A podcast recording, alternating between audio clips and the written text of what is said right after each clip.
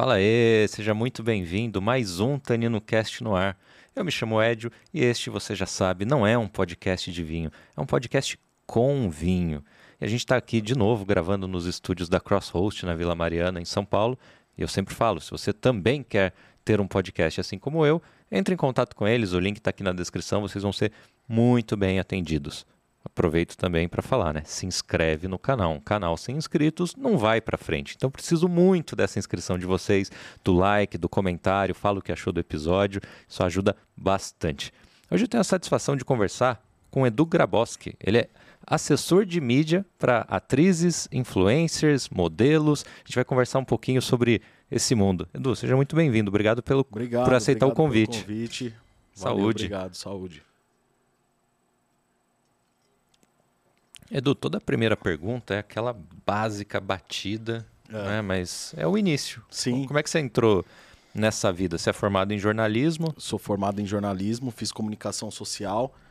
É, cara, na verdade, assim, a comunicação sempre teve na minha vida, né? Minha- meus pais, minha mãe, meu pai falam que desde pequeno eu gostava de é, assistir televisão, ouvir rádio, imitava em casa, locutor e tal. Tinha aquelas brincadeiras de criança já, já eram ligadas à, à comunicação. E eu sempre gostei muito de TV. Eu fui um cara assim que sempre assistiu muito é, os anos os anos 2000 ali, muita coisa boa na TV que eu considero assim em comparação com hoje. E, e sempre fez parte. Então, quando eu fui para a faculdade, na verdade, eu comecei a trabalhar com, com comunicação, já comecei numa rádio no interior de São Paulo, já no colegial, e aí depois disso, quando eu fui para a faculdade, não tinha dúvidas, vou fazer comunicação. Num primeiro momento fiquei em dúvida, faço rádio TV, faço jornalismo tal, mas naquela época não se falava tanto em rádio TV, falava mais ou publicidade, ou você fazia Uhum. publicidade, ou você fazia jornalismo. E aí eu acabei optando por jornalismo.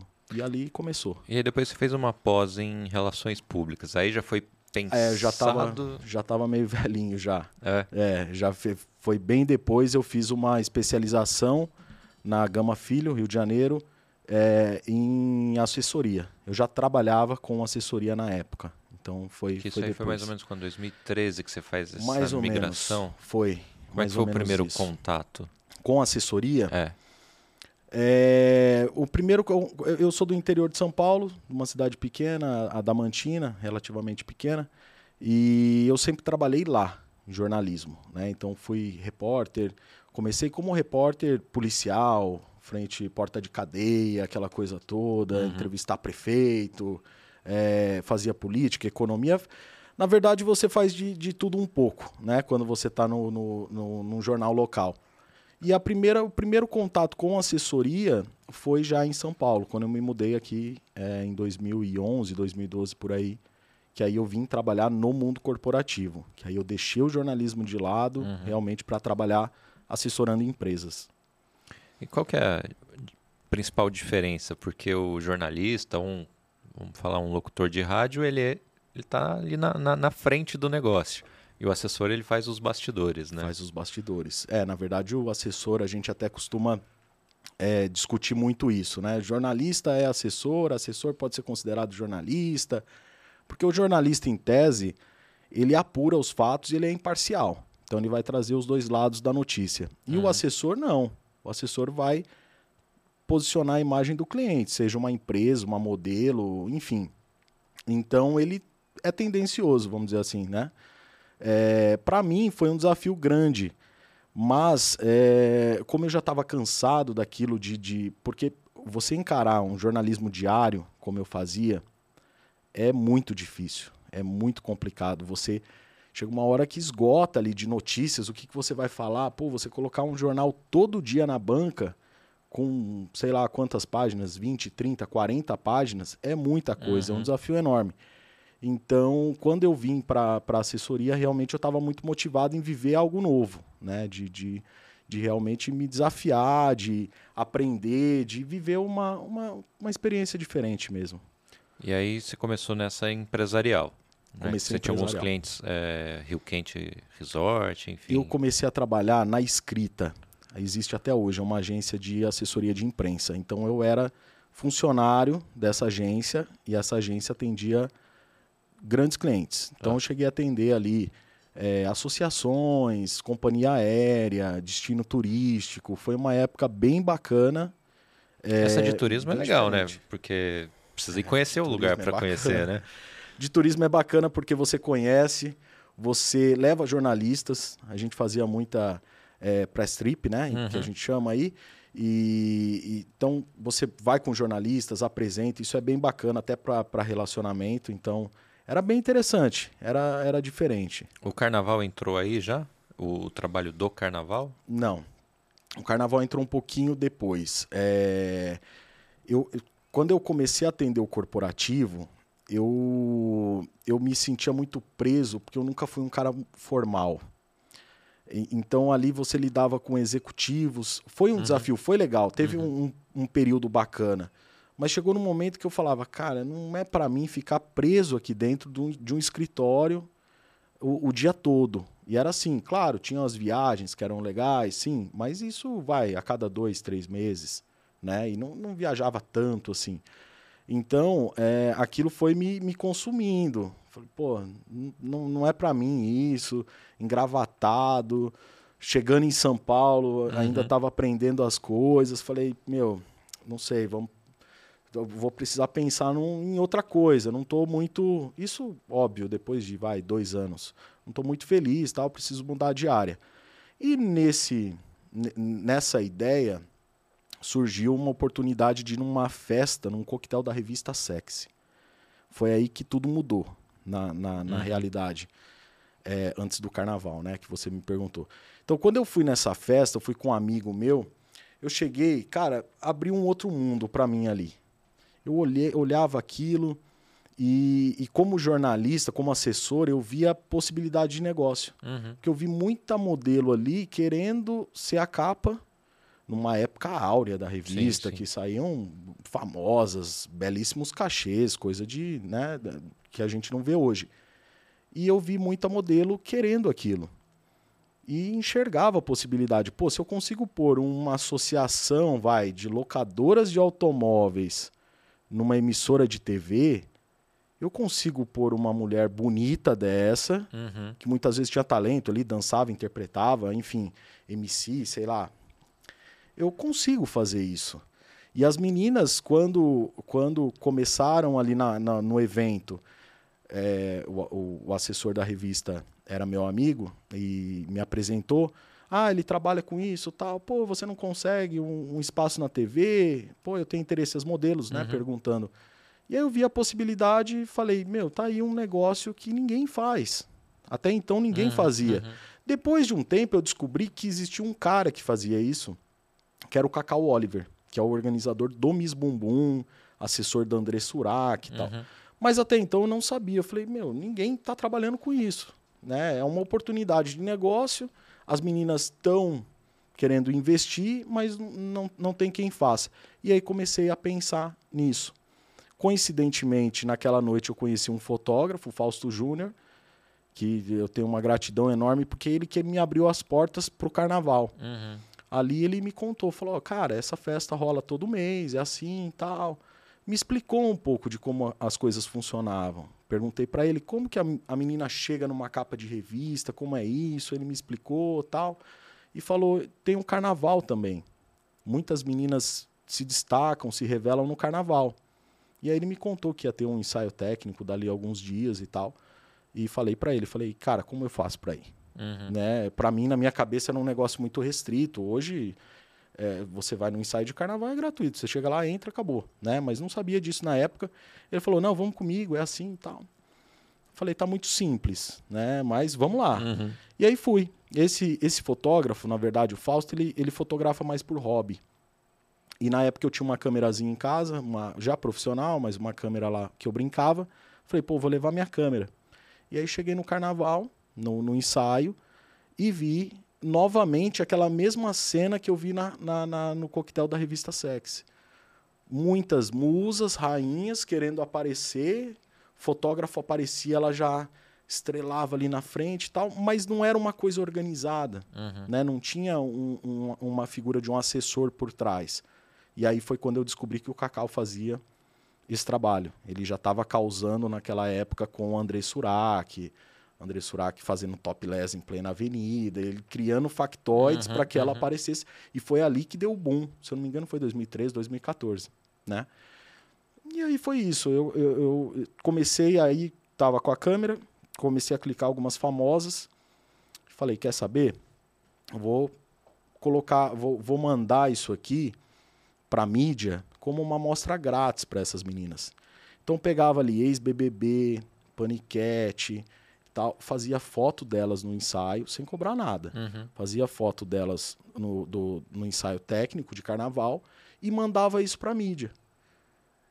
E esse mandar, é, você já tinha um relacionamento prévio? Já ou, tinha. Ou, ou, ou assim, to, assim como é difícil um jornal ter o que publicar todo dia, um podcast ter dificuldade também de, de assuntos, eles também, putz, ainda bem que chegou alguma coisa aqui. Ou não, precisa realmente ter um canal mais direto para isso não, eu já, acontecer. Eu já tinha assim, por exemplo, é, vamos lá, eu já tinha um contato do corporativo. Então, uhum. por exemplo, o UOL, um grande portal, maior acho que da América Latina hoje. Hoje eu vi uma capa sua, né? É, Matéria de tava, capa. Tava lá, é. Então, o que que acontece? É, o UOL eu tinha, vai, com turismo. Então eu pegava, ligava pro cara de turismo, fulano, tudo bem e tal, ó, tô precisando do entretenimento. Uhum. Você me passa o contato? Ah, passo, tá aqui, fala com fulano, Beltrano e tal. Então eu fui criando um mailing, né, um banco de dados uhum. ali e comecei a mandar. Cara, teve um dia que eu acordei, eu trabalhava ainda no corporativo, né? Trabalhava no corporativo, mas já fazia uhum, isso meio uhum. que paralelo. Teve um dia que eu acordei, abri o Ego, não sei se você lembra, sim, sim, o site sim. da Globo. Era o maior sucesso, o Ego, o maior site, infelizmente saiu do ar. Saiu do ar não, tá no ar ainda, mas encerraram a atividade, né? E era o desejo de todas as modelos, de todas as subcelebridades sair no Ego. E você saía no Ego, você subia um degrau, uhum, era o, uhum. outro nível, outro patamar. Eu abri o Ego, eram seis espaços na página principal, as seis eram minhas. Caraca. Então, quando eu vi aquilo, eu falei: caramba, aqui tem um, uma possibilidade. Então, tinha lá as irmãs Minerato, tinha feito foto da Graciane Barbosa, tinha outra que era menorzinha que nunca ninguém tinha ouvido falar que foi coroa, coroada rainha, enfim. E aí a coisa começou. Eu vi que tinha essa possibilidade. E aí comecei a oferecer esse serviço para algumas dessas, né, que já eram uhum. famosas e tal, e para as modelos que queriam se tornar. E aí também, quando elas me procuravam, ah, Edu, quem que você atendia? Quem que você fez? Pô, uhum. ah, já fiz lá, a Graciane já, já entrou no, no ego, que não deixa de ser verdade, mas ela nunca me contratou para isso, uhum. né? E aí começou a coisa. Então, o, o, o carna... a festa da, da revista Sex e o carnaval foram, assim, divisor um divisor de, água, de né? águas, é, nesse momento. E falando agora do, do, do outro lado, né? É das atrizes, enfim. Qual que é o maior desafio hoje para alcançar a fama? Né? Como é que se constrói essa imagem? O maior desafio para mim ou para elas? É, os dois. Os a dois. pergunta é sobre elas, né? Tá. Mas aí o seu lado acho que entra também. O né? maior desafio para elas é tá ligado ao maior erro delas, que é uma anônima que quer se tornar famosa da noite para o dia. Uhum. É, é como se você fosse entrar, vai, numa dieta. Né? Me alimento, sei lá, a pessoa se alimenta mal, fast food e tal, e do nada ela acorda pensando que vai ser fitness, né? E aí ela começa, ela vai é, cortar todas as refeições dela, vai comer só frango, batata doce e tal, e não vai dar certo. Ela vai fazer aquilo um dia, no segundo dia já não funciona mais. Então, é, o maior erro é não ter frequência, não ter constância. Esse é o principal erro e é a principal dificuldade no caso delas.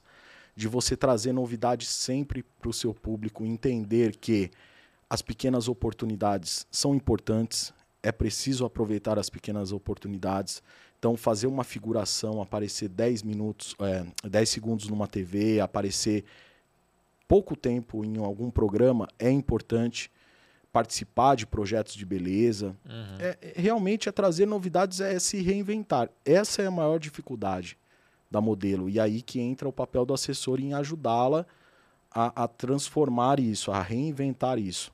Então eu acho que esse é o grande desafio. É, se ela tiver constância, ela consegue. A fama hoje ela é muito relativa. Existem TikTokers aí, eu fico impressionado. Tem TikTokers que você encontra, ah, eu tenho 10 milhões, e você nunca ouviu falar da pessoa. Uhum. Mas você leva numa feira de anime, de uhum. a pessoa é super conhecida. Você vai no aeroporto, as pessoas estão parando e querendo tirar foto. Então, é, não é difícil hoje ter fama e reconhecimento. Só que exige dedicação, exige planejamento, estratégia e, principalmente, frequência, constância naquilo que, que vai fazer. Né? Então, acho que esse é o grande desafio. Para o assessor, o grande desafio é lidar com o ego das, das modelos, uhum. isso é complicadíssimo. É, e o ego está muito ligado também à falta de humildade, que é, acho que essa é, é, o, é o problema, é o grande desafio de um assessor de imprensa. Você lidar com modelos que não estão prontas, preparadas e dispostas a aprender e ouvir. Então, muitas vezes, elas vão na contramão daquilo que você orienta, daquilo que você fala, e o trabalho não flui. Então, uhum. acho que esse é o principal. Por isso que quando uma modelo me procura, a primeira coisa que eu tento identificar é justamente isso. Né? Essa humildade, muita gente liga humildade, muitos modelos, né? Ligam humildade com o fato de pobreza, que não é uhum, é isso, uhum. né? Mas é realmente de estar disposto a aprender e, e ouvir, que é bem importante. Supondo que entrou agora pela porta ali, uma modelo querendo trabalhar com você. Como é que é o passo a passo da construção do, do, do, planejamento, que vai desde o seu aceite em trabalhar, né? Que você citou aí a parte da humildade, mas tem outros Sim. atributos. Tem que olhar e falar assim, bom, aqui dá, dá jogo, né? Sim. Tem gente que talvez não, não tem nem talento para o negócio. Como é que funciona esse passo a passo e um como é que é o seu plano para lançar alguém? É, é, legal isso que você falou, porque assim, se ela entra aqui, a primeira coisa que eu, que eu vejo, assim, pro, pro aceite, vamos dizer, vamos dizer assim, para dizer vamos trabalhar ou não, tem que ser bonita. Uhum. Assessor que fala, não, beleza não importa, é mentiroso. Beleza importa, é importante. Se ela não for tão bonita, é, a gente precisa já pensar em alguma coisa no plano cirurgia, tratamento estético, isso é fundamental. Uhum. Segundo ponto, como eu disse, humildade, pontualidade. Uma coisa que eu, que eu prezo muito. Por exemplo, você falou, ah, chegou aqui. Que horário que ela chegou aqui? Uhum. Nós combinamos duas e meia, ela chegou duas e meia, ela chegou às três. Se ela chegou às três, ela já não serve para trabalhar. Porque mídia exige isso. Uhum. Você sabe, se eu atraso meia hora, você tem um estúdio, você tem sua vida, você tem seus compromissos. E a terceira coisa é a comunicação por mais que, sei lá, é, ah, é para entrar no. É, o sonho dela é ser paniquete, ela só vai rebolar no palco. Ela precisa se comunicar bem. Uhum. Então, o jeito que ela fala, como ela se expressa, isso é muito importante. Agora, sobre o plano, aí eu vou entender quais são os objetivos de vida dela e de carreira também. Assim, se ela quer trabalhar o lado sensual, o lado comercial, se ela tem vontade de representar marcas, de fazer foto, ou se ela quer ir para uma plataforma hoje que está super em alta, uhum. para o OnlyFans, privacy, enfim. Então eu vou entender quais são os objetivos dela para traçar exatamente o que a gente vai fazer. Então, o ponto de partida é esse. E aí entra uma entra uma grande diferença do mundo corporativo da assessoria corporativa para assessoria artística. Porque normalmente, quando você atende uma empresa, ela já tem isso. Ela já sabe onde quer chegar, tem missão, tem valores, uhum, tem uhum. objetivos.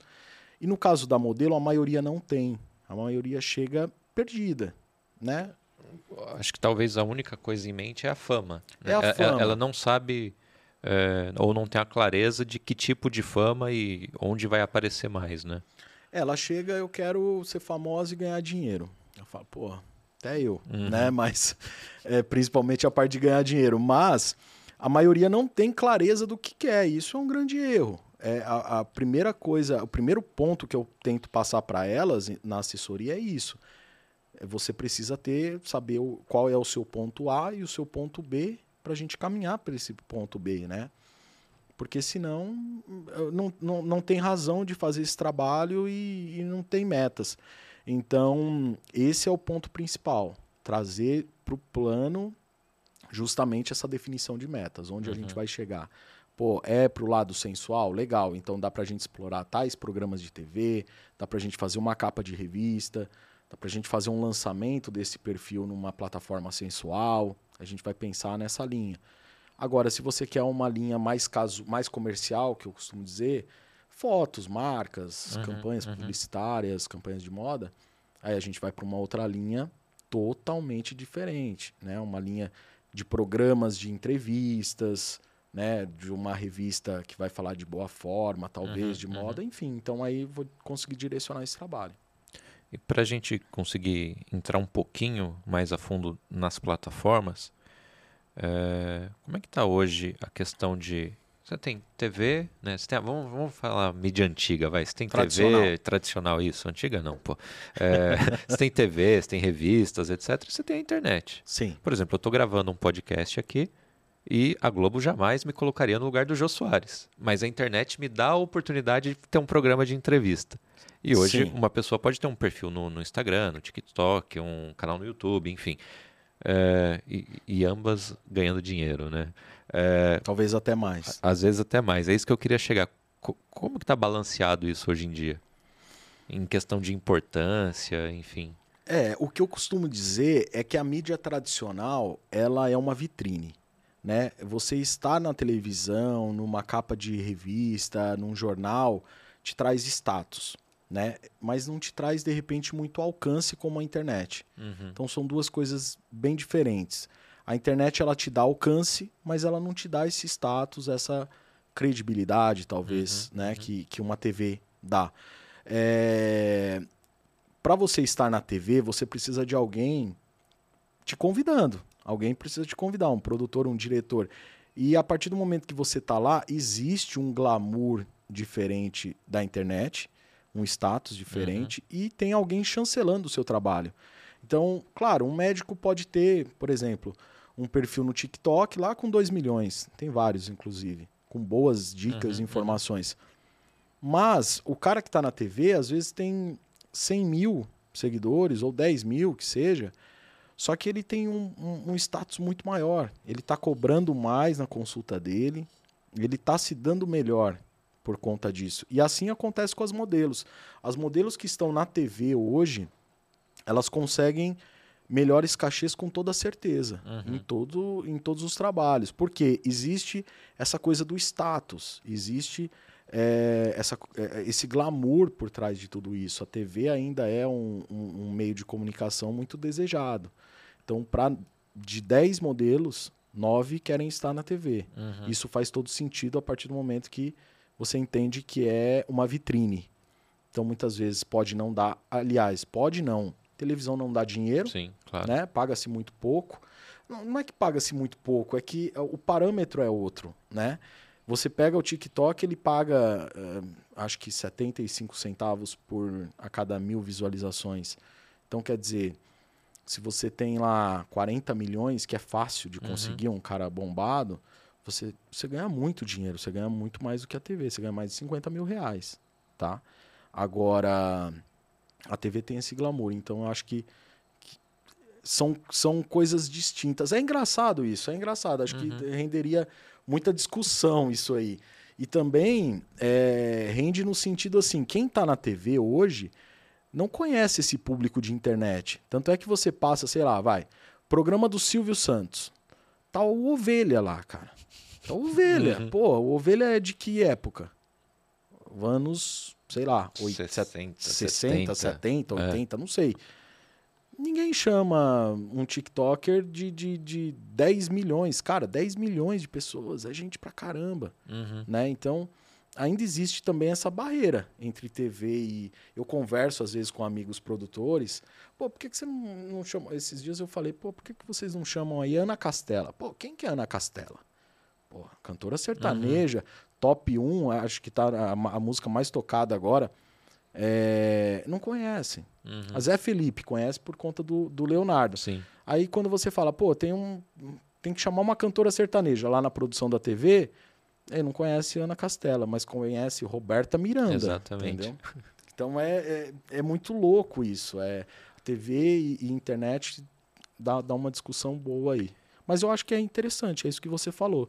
A internet abriu a possibilidade de qualquer um se comunicar. Acho isso muito positivo, legal. Acho que tem muita coisa ruim Cabe um filtro, né? Cabe Importante. um filtro muito importante. E no caso das modelos, eu acho que ela não pode, não pode eh, se limitar à internet. Uhum. Principalmente porque é um mercado que está saturando cada vez mais. Ela precisa buscar diferenciais. Esse diferencial, esse status, ainda está na mídia tradicional, vamos dizer assim. E, e ela limitar a a, internet, ela vai viver de dancinha, de TikTok e, Uhum. e bobagens, memes, né? E eu- ainda falando de TV e aí da sua atuação, quais são os principais programas e, e- projetos que você se envolveu e que está em andamento? Já participei de bastante coisa de TV. Hoje eu trabalho muito com os programas da Rede TV. Uhum. Muita gente até me pergunta: pô, você é funcionário da Rede TV? Não, não trabalho é, dentro da Rede TV, não sou um funcionário.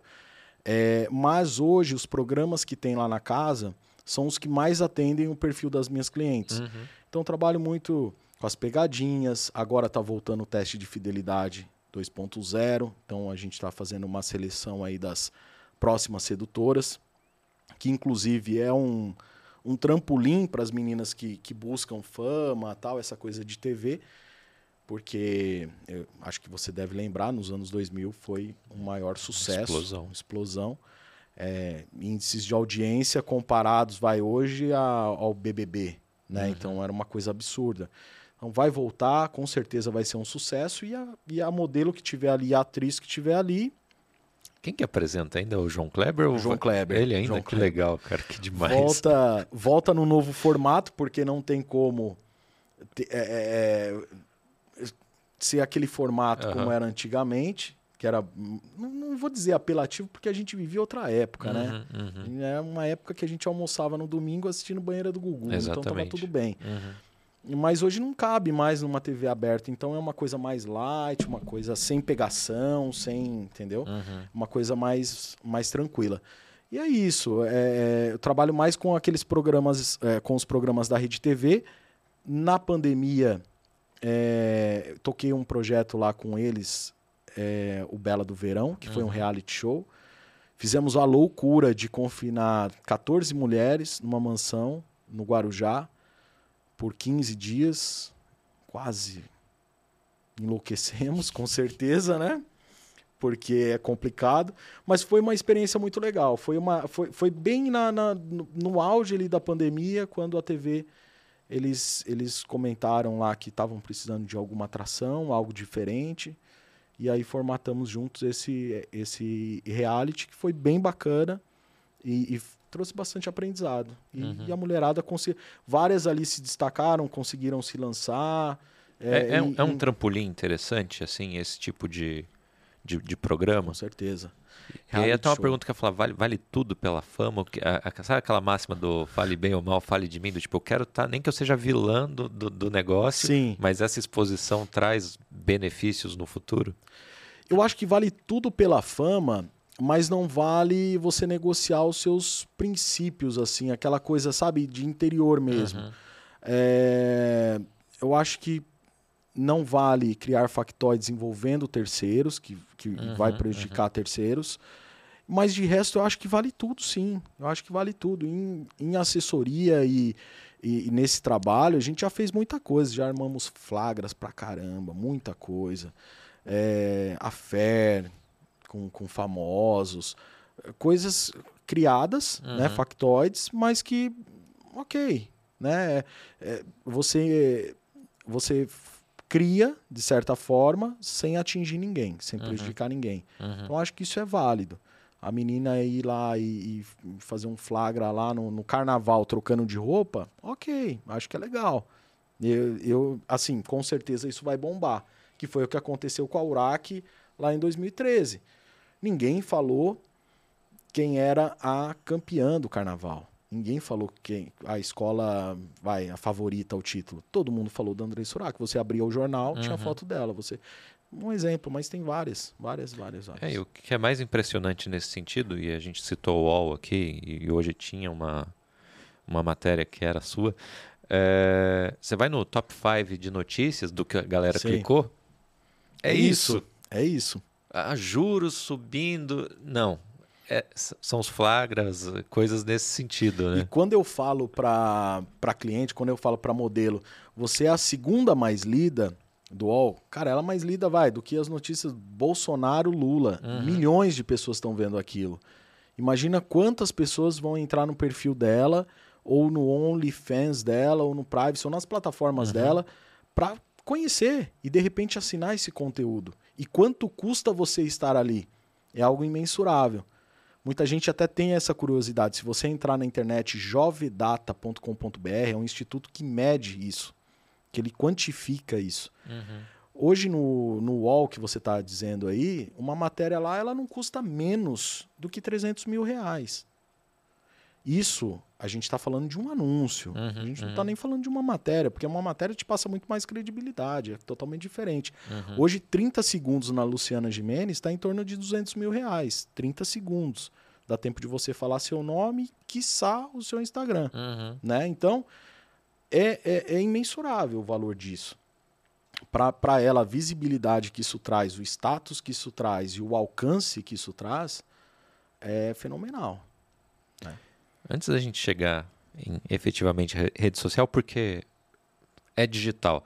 Essas plataformas adultas. Antigamente o sonho era sair na Playboy ou na Sexy porque você comprava um apartamento com cachê. Isso. Hoje elas estão comprando todo mês um apartamento com, o, com o, o as lucro. plataformas. É, a revista, o que acontece? Muita, pouca gente sabe disso.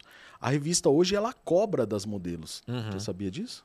Não, mas não assim, eu, né, não nesse ramo, mas em outros, sim, é, a gente sabe a, como funciona mais revista, ou menos o... A Playboy, na verdade, eu cheguei a ver cachê ali, vai, de meio milhão mais um real por, por revista vendida. Uhum. E vendia revista pra caramba, não vendia menos do que 100 mil revistas, né? Não que esteja fraca hoje a tiragem e a venda. É legal, é legal. Eu sou um defensor das revistas masculinas. Eu acho que dá status, dá visibilidade, é, mas hoje realmente é mais para realização pessoal. Uhum. A modelo ela faz um investimento para estar tá ali na capa da revista. 30, 40. Tem Playboy lá fora cobrando 80 mil, 100 mil reais. Uhum. Então, é, realmente, você recuperar esse investimento é meio complicado. Porque você tem um prazo de 30 dias, vai, que a sua revista uhum, vai circular. Uhum. Em 30 dias você recuperar 100 mil reais é meio complicado, na minha opinião. Mas tá tudo bem se for uma, uma realização pessoal. Eu recebo muito, eh, eu tenho muita procura de modelos. Ah, eu quero sair porque é meu sonho de menina. Eu uhum. vi a Vera Fischer, não sei o que, Débora Seco, quero sair. E muitos maridos também, meu, meu sonho é ver a, a minha, minha mulher na capa, mostrar para os meus amigos e tal, e aquela coisa, e vamos lá. E o cara paga para a mulher sair. Então tem várias. Já recebi é, modelo, meu, faz parte da minha terapia. Eu uhum. preciso fazer uma capa, minha terapeuta me orientou e não sei o que e tal. Ou fui traída, quero sair numa capa de revista. Enfim, tem várias histórias mas você faz um investimento. Antigamente, antigamente, vai, em 2013, 14 ainda se pagava cachê. Se eu não me engano, o último cachê da Sexy foi da Carol Dias, Paniquete, uhum. que hoje é investidora, né? Uhum. E foi um valor, se eu não me engano, 80 mil. Acho que foi a última. Já tinha dado uma queda. E o último cachê milionário, assim, você lembra qual que foi? Assim, Milion... que era Big Brother, talvez? Alguém no Tal, auge, assim? Talvez. O maior cachê já pago foi da Joana Prado, uhum. feiticeira, e da Suzana Alves, a tiazinha. Foram as revistas mais. É, é que mais renderam. Uhum. No caso da tiazinha, se eu não me engano, foi um milhão naquela época. É, se bota 20 anos atrás, era fortuna. Quanto daria né? hoje? Ah, não sei. Uns 10, talvez. 10 milhões. Mais um real por revista vendida. Você pensar que Foram um milhão vendidas duas milhões. dava para comprar tipo, vários apartamentos vários, e hoje vários. compra hoje, kitnet, é, né? Não, então... não tem comparação. Mas ela fez ali, vai, 3 milhões uhum. com, a, com o cachê, mais a participação de vendas, 3 milhões. Nesse jogo que a gente está fazendo, vai, seriam 30 milhões. É, Talvez. Que, que fosse 15. É. é grana. E aí hoje, o que, que tem de número de OnlyFans, enfim, o que, que então, casos legais? Cara, OnlyFans é, é, o, é o tipo do negócio que transformou a vida de muita modelo, que salvou muita modelo, muita influenciadora, tudo mais. E eu sou um cara defensor também dessas plataformas nesse sentido assim de, de rentabilizar. É, hoje tem meninas aí faturando meio milhão por mês, né? Que não eram, que não são famosas, Uhum. né? Não- famosas, vamos dizer assim, não estão na TV, não tem um talento especial, vamos dizer assim, tá? Mas é, que faturam muito bem. OnlyFans surgiu na pandemia, uma alternativa das modelos que ficaram paradas, é, das as- atrizes também, das influenciadoras que faziam campanhas, etc. E, e foi a maior sacada aí. Na verdade, o Only já existia, era uma plataforma de conteúdo educacional, tinham cursos, era tipo uma Hotmart. Olha só. E no Brasil tudo vira pro lado B. E aí foi aonde Mas Isso mesmo no lado B, começou. você tem conteúdos mais soft e conteúdos mais pesados, Tem, né? tem, tem. Ó, a, a- não trabalho com ela, mas a Arícia Silva, ex-Panicat, é, eu fiquei sabendo que ela tem, ela é uma das que mais fatura e ela não tem um conteúdo pesado, não tem conteúdo explícito, tá? É ela de biquíni, lingerie, claro, ela tira um pouquinho e tal, mas nada demais. E tá ganhando aí, segundo o que me informaram, em torno de 100, 150 mil reais. E tem mulheres que têm conteúdo. Eu tenho cliente com conteúdo explícito que ganha 300 mil reais Uhum. por mês. Tem uma cliente, por exemplo, com 21 anos. Né? Ela já tem apartamentos, carros, enfim. Tem uma outra que está fora, foi para os Estados Unidos também. Já tem um patrimônio que seria impossível construir trabalhando com o que ela trabalhava, entendeu? Uhum. Ela trabalhava em, em TV. Então, financeiramente falando, ela jamais chegaria. É, se a gente pensar nisso, é salário de Antônio Fagundes para uma É. menina, entendeu? Assim, a, a- a Globo talvez já não pague mais. Eu acho que nem o 300 Antônio mil. Fagundes, é. Pois é. É, eu acho que nem o Antônio Fagundes, mas é, se você pegar a Anitta, faz um milhão, né? Faz um milhão por mês. Uhum. Ela não tem nenhum conteúdo explícito. Nada, nada. Uhum, é ela uhum. de biquíni e lingerie. A assinatura dela é baratinha, se eu não me engano, acho que é 10 reais, 15 reais, algo em torno disso. E, cara, nada mal. Porra. Nada mal.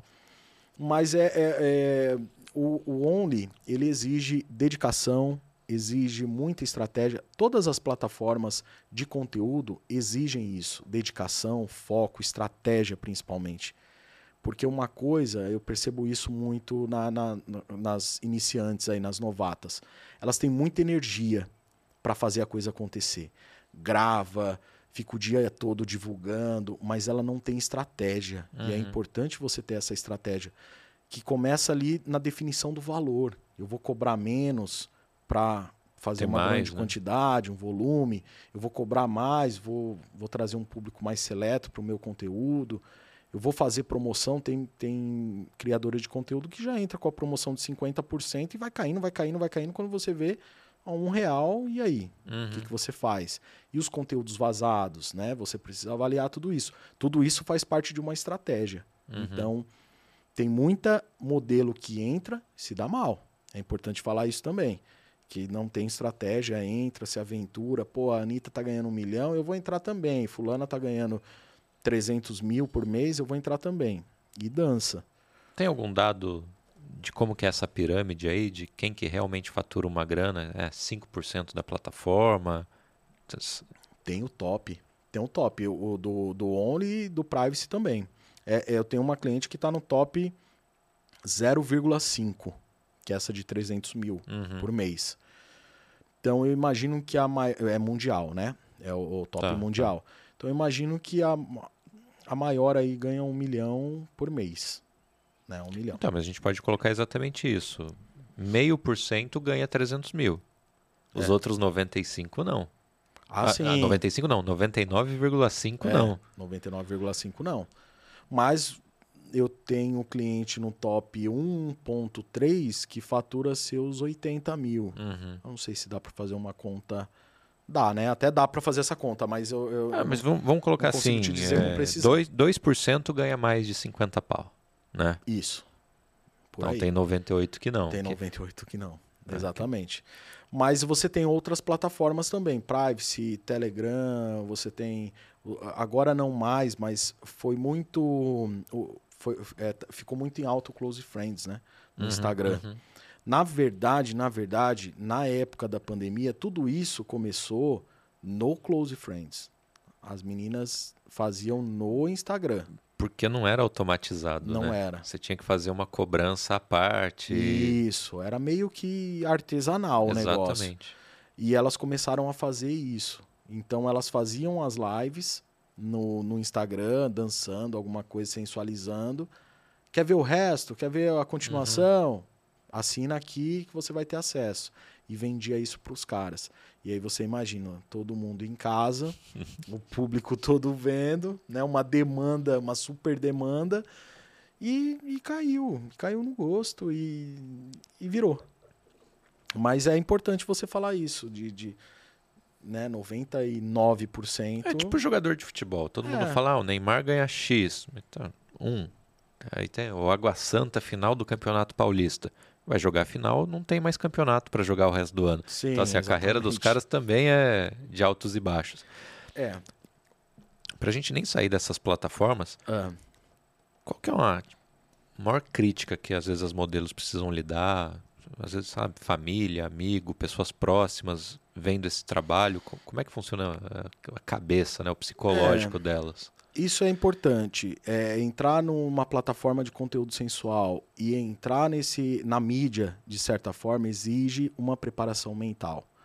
É bem importante isso e dentro do, do trabalho a gente passa isso para modelo também. Está preparada para críticas, os haters e tudo mais. No caso das criadoras, a maior, é, o maior ataque é dizer que ela está se vendendo, vendendo uhum. o corpo dela uma acompanhante, vamos dizer assim. Uhum. E existe uma diferença muito grande é, as criadoras hoje é, são realmente profissionais. Elas gravam, elas criam roteiros, é impressionante. Elas editam, colocam lá para vender. Então, não, não significa que toda criadora de conteúdo é uma acompanhante. Uhum. Né? Até porque, é, como eu falei, os ganhos são absurdos. Né? Talvez até mais do que se ela fosse uhum. acompanhante. Então, uhum. é, é eu acho que a maior crítica é em relação a isso. Agora, eu entendo também o lado da família e, e, e tento passar isso para elas. É difícil, um pai, sei lá, é, é, não, não, não enfrentou isso. O pai lá indo assinar e acha a filha. Já aconteceu, já aconteceu. O pai, o tio, né? E, e, e é complicado, mas eu entendo, eu tento passar isso para elas. Eu falo, é, é, eles, eles não, não entendem é, não entendem essa geração, não entendem essa uhum. né, outra mentalidade. Então, faz parte disso, tem que administrar. Se bem que é assim também. São alguns estágios. No primeiro estágio, pô, filha, você vai fazer isso, o que eu ouço, né? Você vai fazer isso, as pessoas vão falar, pô, você está se tornando uma acompanhante, começam os questionamentos. Num segundo momento, pai, ganhei 100 mil reais no mês. Pô, filha, no segundo momento, a hora que chega o carro de presente, é, né? Eu não queria isso para você, entendeu? Eu não queria. O, o pai não, não, não quer isso. Eu acho que tem outras possibilidades, mas se você acha, o papo já muda. Se você acha que é isso, ah, só me resta concordar, tal. Num, numa terceira fase aparece com um carro zero, ou pai, ó, tá aqui, vamos quitar o apartamento, a casa, tal, e aí já vem o apoio. Então também é, é complicado falar uhum, sobre uhum, isso, mas uhum. é, é a realidade, né? É a realidade. Uma, você, a partir do momento que você vê... Você tem filho? Ainda não. não.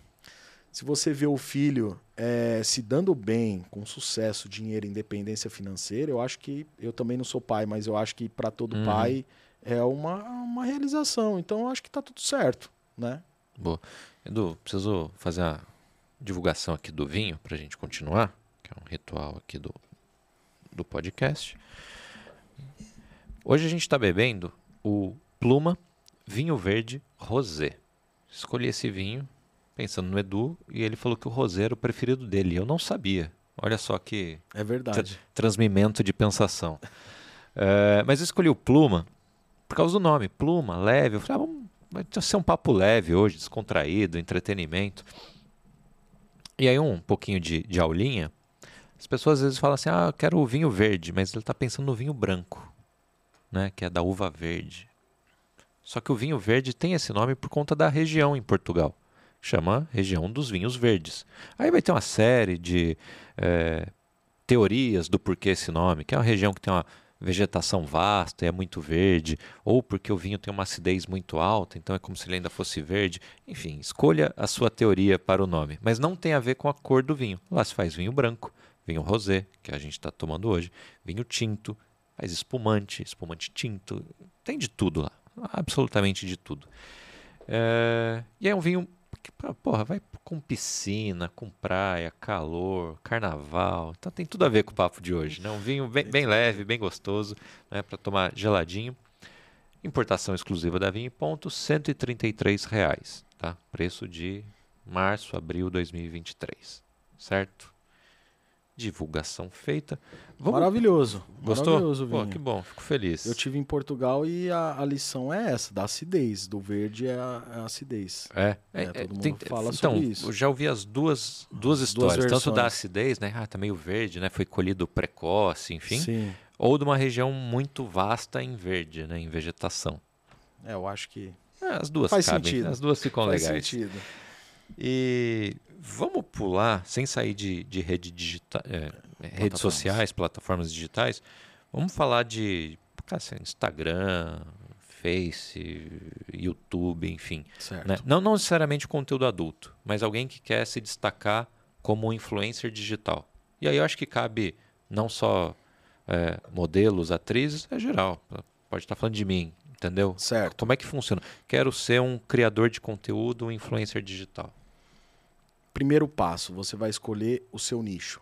Né? Então, você vai falar de vinho, beleza, nicho. Segundo passo, você ter constância. Você ter fre frequência, aquilo que eu falei no início. Uhum. Acabou, é isso. Não, não, não, não tem vários elementos no negócio. É você criar conteúdo todo dia. Isso que você falou do vinho, se você publica todo dia no TikTok, daqui a um ano você pode me cobrar. Uhum. Você vai ter um milhão de seguidores. Você vai começar a rentabilizar. Por quê? Porque aí você vai começar a gerar um cupom de desconto, sei lá, e você vai pensar na sua estratégia de venda. E você vai conseguir. Então são, são dois pontos principalmente: o nicho e a frequência. E assim vale para todas. As meninas que estão em plataformas sensuais têm que criar conteúdo todo dia. Uhum. Vai vender todo dia. Mas tem que ser todo, todo santo dia. Acordou bem, tem que publicar. Porque cansa também. É, é, é, é essas receitinhas de. Ah, tem que o algoritmo entende isso. Ah, começo meu dia com a xícara de café. funciona, é isso? Muda sempre? Como é que funciona aí? Como é que você monta um plano para a rede social? É, em rede social as pessoas elas se acham muito estrelas, na minha opinião. Elas acham, ah, o algoritmo me prejudica. Não, é o seu conteúdo que é ruim. Existe conteúdo bom que o, o Instagram ou o TikTok, seja lá qual a rede social for, vai entregar. Por quê? O foco do Instagram, de qualquer rede social, é reter a sua atenção. Uhum. Então, se o seu conteúdo é bom e se você está assistindo uma coisa legal, não importa se ela tem cinco minutos ou meia hora, você vai assistir. É a mesma coisa no, no Instagram. Agora, se a pessoa tem um conteúdo chato, ela não propõe uma interação, porque esse é o grande defeito. Esse é o maior erro. A pessoa ela publica o café, depois ela publica ela no carrão dela, na festa, mas ela não chama para interação. Ela não abre uma caixinha de perguntas, uhum. ela não põe uma enquete, ela não abre espaço para a pessoa falar, porque no fim das contas a pessoa ela vê o que você está postando, mas ela quer participar daquilo. Então é importante ter isso em mente. É, na minha opinião, é isso. Né? O, o, algoritmo ele não, não ferra ninguém. É o seu conteúdo que é ruim. Você uhum. precisa repensar o conteúdo. Eu falo isso para as modelos porque também satura só dança de TikTok, só memezinho, só foto de biquíni. Cansa. Uhum. Né? Tem um momento que, que esgota. Você fala, pô, essa modelo que ela só posta isso. Tudo bem, ela está numa plataforma sensual, de repente, de conteúdo, mas ela pode mostrar um outro lado dela. Aliás, ela deve, porque uhum. ali, de repente, ela, ela conecta mais as pessoas. É, tem um caso curioso eu tenho uma, uma assessorada que ela é do Espírito Santo. É a Fabi. E ela é, era boia fria. E ela entrou no, no OnlyFans, no Privacy, nas plataformas de conteúdo adulto. E ela não mostrava que era ela. Ela mostrava. Ela não mostrava que ela, que ela vivia na roça, Uhum, no sítio e uhum. tal. Ela mostrava uma vida normal, na casa dela, no, no, no, no quarto. Então ela fazia vídeo ali, fotos e tal, aquela coisa caseira. Ganhava bem. Não, vai, seus 10 mil reais, assim, para quem mora na Uhum, roça, uhum, ok. 10, 15 mil reais. Quando ela sumiu e a gente entrou nesse posicionamento, meu, você precisa fazer conteúdo na roça. Isso, o, o, o faturamento dela foi de 10, 15 mil para 60 mil, 65 mil. Uhum. Ela estava na Luciana Gimenez semana passada contando o caso de sucesso dela. Por quê? Autenticidade, frequência, estratégia. Ela assumiu aquilo, aquilo é um, um desejo da, do cara. Então não adianta ela, não adiantava ela ficar postando foto de biquíni todo dia. Era igual às outras. Uhum. Agora ela de biquíni no meio da roça ou tirando leite de vaca, Era só ela, né? era só ela. Né? Então ela tinha tudo na mão ali, só que estava explorado, estava mal explorado, na verdade. Uhum. Então a, a autenticidade é muito importante nesse, nisso que a gente está falando também. Né? O... Eu vou pular. Geralmente eu deixo o que eu recebo na caixinha de perguntas. E aí, aliás, aí tem uma piada que eu fiz fora da- do ar pra você. Ah, sim. Ele compartilhou que a caixinha de perguntas falou: ah, galera, manda lá, né, o que vocês têm. Tem um monte de menina do OnlyFans me seguindo agora. eu, eu não fiz nada, eu tô quieto aqui. É, uma das perguntas foi: como é que uma pessoa normal se destaca? E aí eu vou, vou interpretar o normal dela. Talvez não tenha nenhum atributo ão. Você entendeu? Tá. Você diz aparência. Acredito que sim. física. Pela pergunta. É, eu, eu. Tudo depende. Uhum. Tudo depende, porque, assim, você, sei lá, você pode trabalhar na TV não sendo uma mulher montada. Cirurgias e tal. Ai, um padrão estético. Sei lá, você pode trabalhar nas pegadinhas. Por que não? É Uhum. um- uma pegada engraçada, humor. Nem sempre você tem que ter só a bonita ali, a modelo. Então é muito relativo. Você vai para a internet ou como uma criadora de conteúdo, é a mesma situação. Talvez, é, no caso da, da, da, boia, da boia fria, é, talvez você tenha alguma história parecida, talvez a modelo tenha, a mulher tenha uma história parecida que dá para explorar. E não vai ser o, o gancho, o atrativo não vai ser propriamente só a beleza, Uhum. né? Vai ser aquele, aquele a, a ambientação, sei lá, é um- o contexto. TV te- só te cortando, desculpa. TV ainda tem um, um negócio interessante que é legal, a pessoa é bonita, mas na câmera ela pode ser mais ou menos. A, a câmera tem um negócio esquisito. Eu nem te contei essa história, eu, eu fiz pós em relações públicas, Legal. mas muito por, sei lá, talvez uma curiosidade, ou, ou porque não sabia mesmo o que ia fazer da vida. Eu acho que eu sempre gostei dessa parte do jornalismo, nunca fiz, segui no, no mundo corporativo, outras coisas, enfim. E a gente fez um trabalho no SBT uma vez, a gente tinha um grupo, tinha uma mulher bonita, mas, cara, normal. Ela passou em frente à câmera da redação do jornalismo, o diretor na hora falou assim, quem que é essa mulher? Porque na TV, assim, bateu e, e o cara falou, Cresceu. é. E então, então tem isso, né? A, a câmera também te mostra de- ou, ou te melhora ou piora, enfim, né? Você É. tem que ter isso, né? Um- um- uma relação ali com a câmera. tem mesmo. Tem, tem modelos que quando. É, é difícil achar uma, uma explicação lógica para isso. Mas tem modelos que você coloca na frente da câmera e ela cresce. E ela começa a fotografar e ela se comunica muito bem, aquilo se torna uma beleza rara ali de se ver. Uhum. E muitas vezes acontece o contrário. O que a gente sabe tecnicamente é que a câmera ela engorda. Isso é fato. Viu, gente? É, não somos assim, É, tá, gente? A gente, é- a gente tem 60 quilos cada um. Mas ela engorda, isso é fato. Agora, isso vem também muito do estilo da pessoa, do que ela tá vestindo, né? É, isso é importante se, a- se atentar. Mas é, não, não existe uma explicação lógica. Uhum. Eu acho que é, é, é realmente uma coisa de, de, de desenvoltura ali do momento, tal, mas acontece muito. Por isso, Já, já aconteceu de você levar alguém e falar assim, essa é a menina e. E aí aconteceu Várias exatamente vezes. isso. Chegou na câmera e falou, não, não, não rola. várias vezes, várias vezes. E ao contrário também. Ó, já, já teve casting do diretor falar, Edu, essa aqui não rola. Uhum. E eu insisti muito, falar, cara, vamos testar. Põe na frente da câmera, vamos ver como vai ser. Põe pra improvisar, Uhum. que acho que vai rolar. Por quê? Porque eu já tinha visto um ensaio fotográfico dela e eu vi o quanto ela cresceu. Então, legal, testou e rolou. Então acontece muito isso. E acontece muito com as baixinhas também. Muita mulher tem essa crença assim, essa crença limitante mesmo. Ah, eu sou baixinho, eu tenho 1,55m. Não sirvo pra TV. Nunca vou me, me candidatar ou me ou buscar isso porque não é pra mim. Mas na TV isso não aparece. Uhum. É, é, é absurdo o, o que isso tira várias meninas com potencial da jogada.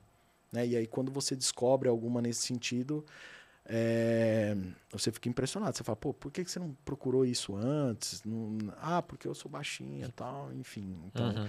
tem uma agora, no- uma nova atriz, do, uma sedutora do teste de fidelidade, que ela tem 1,54m.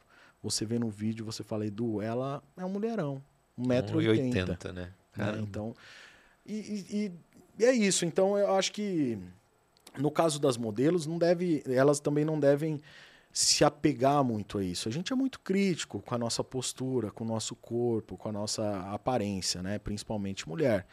Não se apegar a isso porque existe o espaço. Então, quando a gente fala, voltando à sua pergunta, uma mulher comum, né, sem o ão, eu acho que é muito isso. Onde você quer chegar? Uhum. né? E, e- e o quanto você está disposta para aquilo acontecer, que é importante também, mas você não se apegar muito à aparência física, não. Eu acho que isso é assim, é importante, volto a dizer, dependendo do que você, do que você Uhum. quer, né?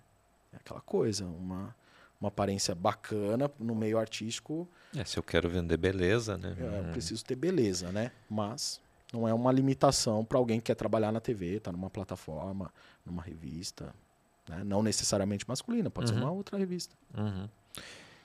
E falando de uma outra forma de remunerar um influencer digital, que seria a parceria com marcas. Como é que funciona esse match? Tá, parceria com marcas. É, Para as modelos, principalmente, é, você precisa ter um histórico. Isso é importante. Não adianta a modelo sair lá da onde ela tá. Ah, vou começar a fechar parcerias. Isso é totalmente ilusão. Ilusório. É, ela precisa ter um, um- um histórico. Participou de um reality, fez uma capa. É, Ela precisa estar em destaque. Isso é fundamental. Caso contrário. Não só o número de seguidores Não, ali. não, não mais. Hoje não mais. A primeira coisa, quando alguma marca me, me, me procura, Edu, eu quero me interessei aqui no perfil de tal, de tal modelo. Me manda as métricas. Não tem como você mentir nas métricas. Uhum. Você vai tirar o print do seu Instagram e vai mostrar quantas pessoas estão vendo seus stories, o seu feed. E é impossível você manipular isso como acontecia antigamente. Algumas influencers faziam É, é, antigamente. Eu, eu via muito, ainda, pelo menos eu vejo ainda acontecer um pouquinho no vinho. Cara, seguidor com perfil de, sei lá, vamos falar 100 mil pessoas. Mas não engaja. Você Não. tem ferramentas que, que, que te trazem as métricas. Sim, Aí eu falo, cara, a empresa não, não olhou nem isso para fechar um- uma, uma parceria, né? Então hoje o número de seguidor é um negócio que é facilmente comprável, manipulável, enfim, né? Você precisa desse engajamento mais. A modelo que está comprando, ou qualquer pessoa que está comprando seguidores, ela está montando uma cidade fantasma. Uhum. Né? Ela não tá, o conteúdo dela não chega para ninguém. Eu costumo brincar, eu falo, você quer ferrar o perfil de alguém, compra seguidor para ele. Uhum. Você tem um inimigo, compra seguidor para ele que vai funcionar. Porque é terrível. Você tá colocando ali pessoas da Arábia que, né, que não Cara, eu existem. nunca pensei nessa vingança, olha só. É, você, você, tá, você tá colocando pessoas que não existem e seu conteúdo não vai chegar. E pior, vai entregar pro cara que não vê e não vai E entregar vai pro... baixar tudo daí. Então Né? tem várias ciladas, tem que muitas pessoas ainda caem. É igual o golpe do bilhete premiado, não sei o quê. Você conta, conta, conta e a pessoa cai. Sorteio, Instagram. Não faça isso. Uhum. A não ser, por exemplo, seu nicho é vinho. Eu vou sortear um kit, um negócio de Páscoa, por exemplo. Legal. Você vai trazer um público que está interessado. Agora, você comprar uma BMW, um iPhone, que são coisas que todo mundo quer, e, e pôr num sorteio, já era. Seu engajamento morreu. Pode desativar seu perfil logo depois. Você pode fazer para ganhar uma grana, Uhum. mas depois você desativa, porque o seu engajamento zerou. Você vai atrair pessoas erradas para o seu perfil. A mesma coisa acontece no meio artístico, com modelos, influenciadoras e tudo mais. Então, sorteio, grupo de engajamento, grupo de engajamento é, é o maior é o, é o maior sinal de carência de uma pessoa. O que, que é o grupo? Grupo É de tipo, engajamento te- é assim. Me curte que eu te curto. Isso. Nossa senhora. Vamos fazer um grupo, eu, você, mais quatro pessoas. A gente fica curtindo, comentando as nossas próprias publicações. Cara, o Instagram vai entender o quê? Que você tem interesse, na- muito interesse na minha publicação.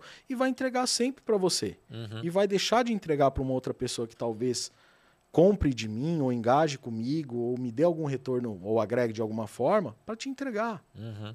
ferrou.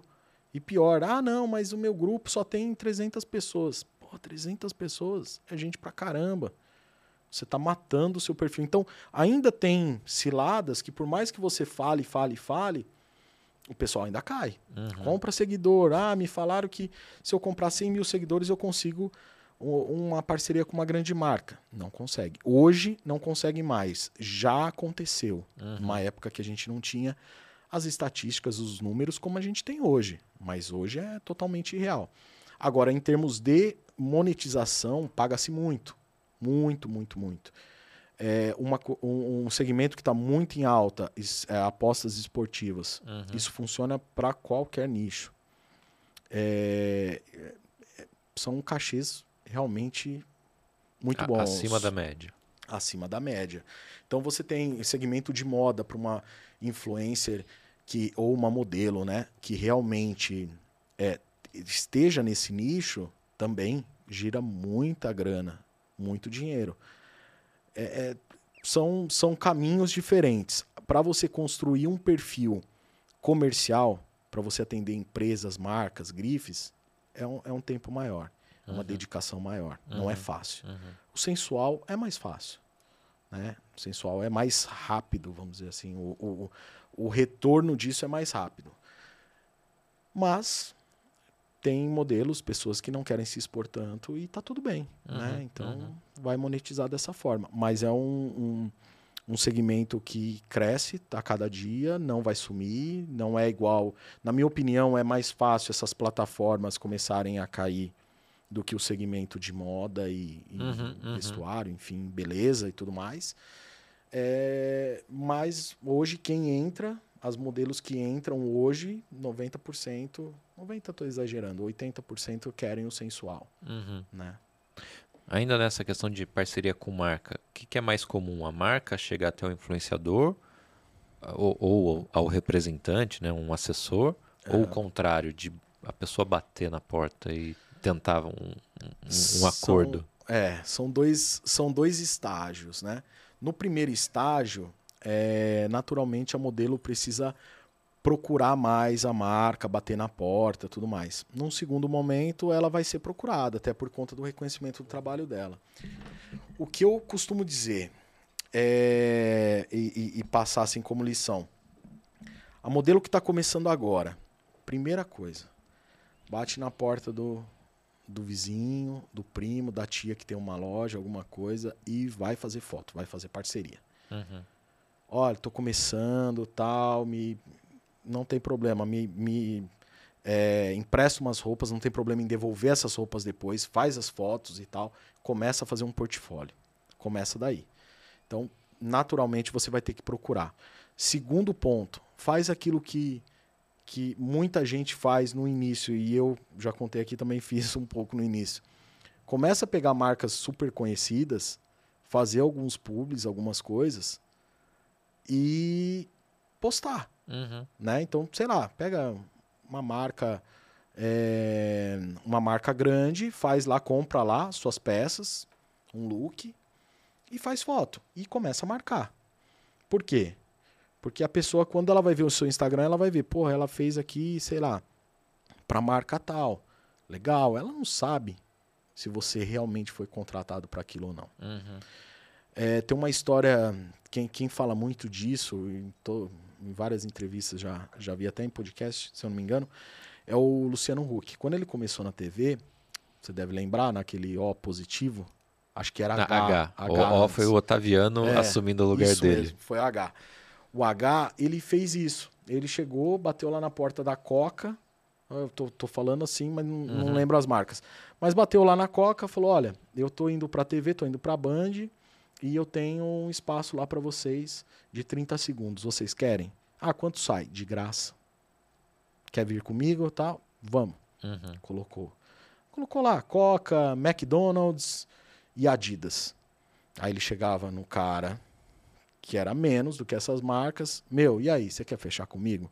Eu já tenho a cota do, Uhum. Da Coca, da do Coca, McDonald's do e McDonald's Adidas. e Adidas. Você Genial. quer estar comigo, com os Uhum. caras? Não. É a mesma coisa que a modelo vai fazer. É a mesma coisa. Uhum. É isso. Você bater na porta de uma empresa ou você vai fazer por conta própria, pagando, investindo, na verdade, não é um, pagando, mas é investindo na sua imagem para você chegar em outras empresas e funciona. Na prática, isso funciona. Você chega para uma empresa um pouco menor de biquíni, lingerie, quer fazer comigo? Ela faz. Uhum. Claro, cachês menores, vai subindo, aquela coisa toda a gente já sabe. Mas é uma, uma dica interessante. Boa. Falando em presença digital, ela precisa estar em todas as plataformas, Instagram, Face, TikTok, ou é importante estar na da moda e só, ou sei lá, o que, que é o ideal e desejável?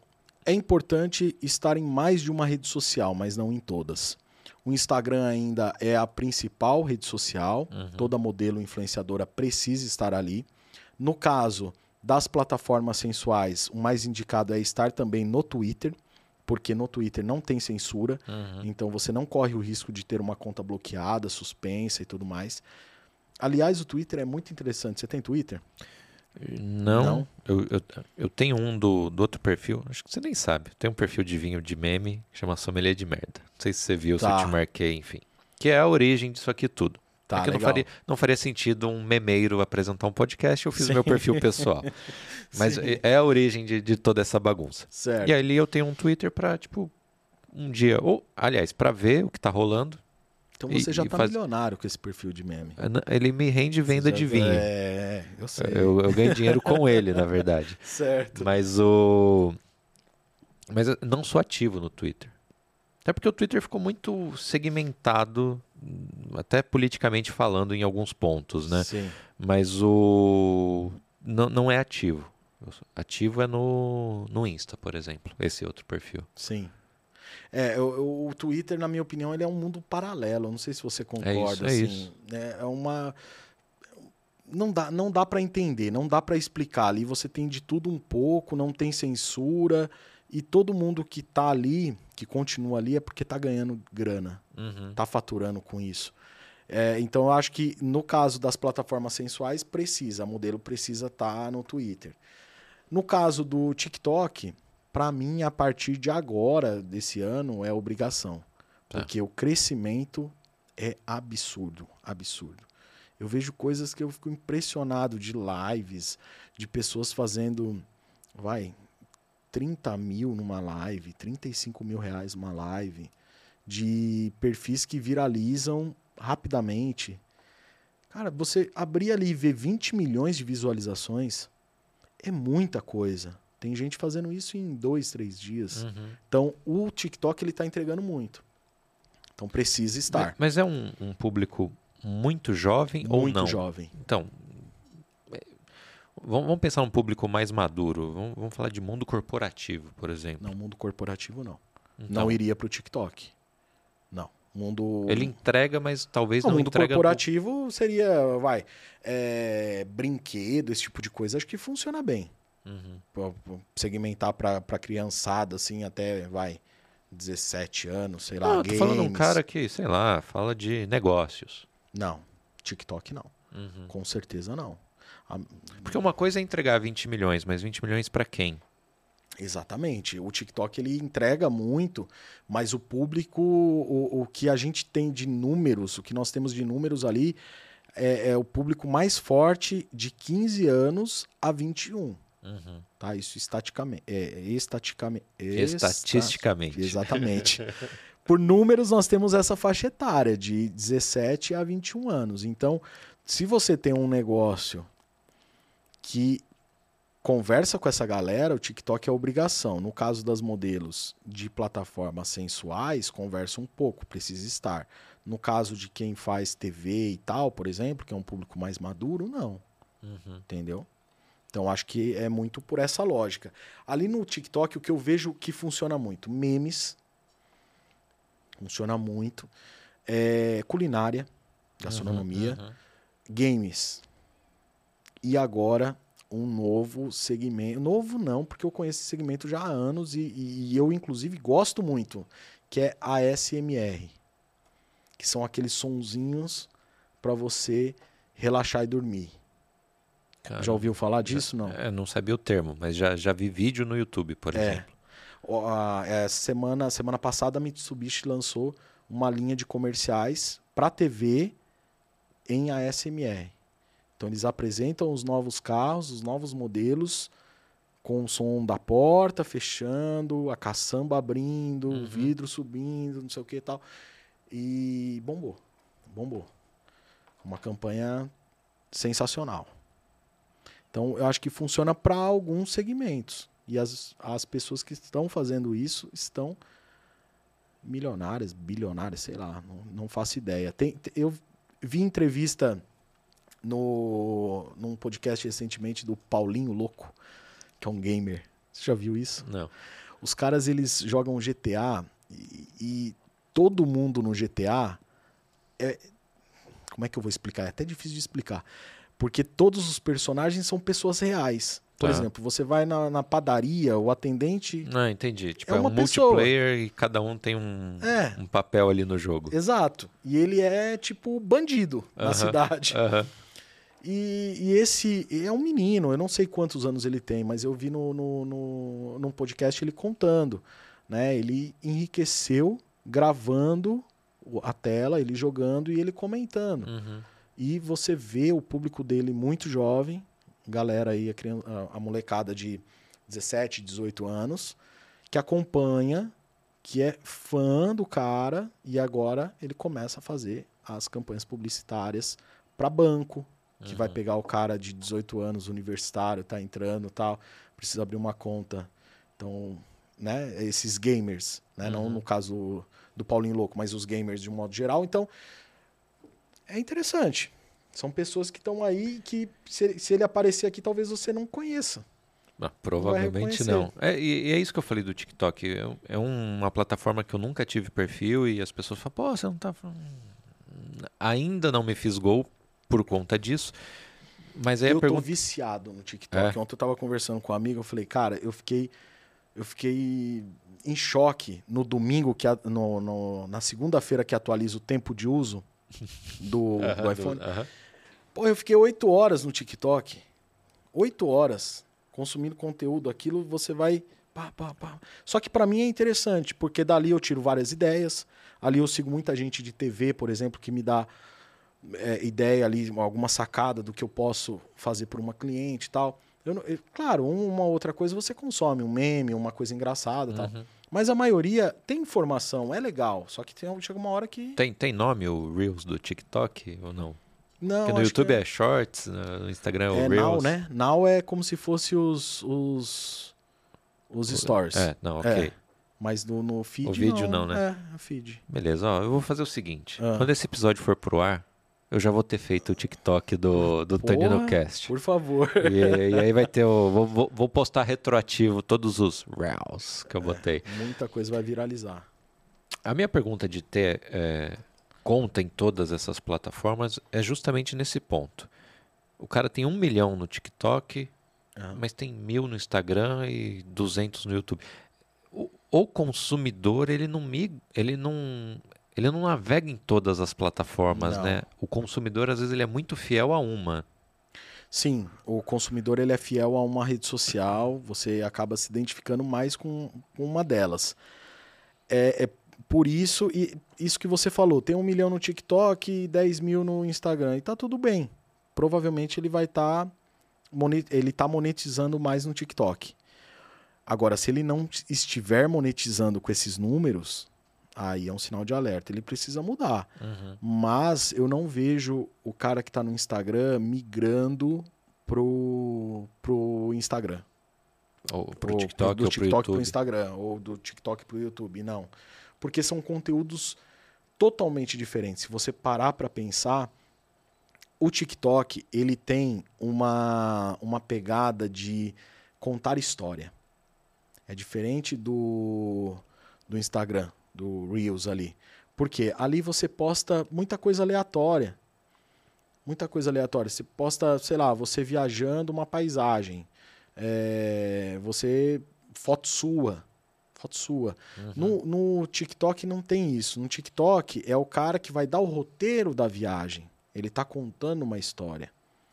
Então, são são formatos diferentes, são ideias diferentes. O TikTok ele tem essa coisa do vídeo narrado.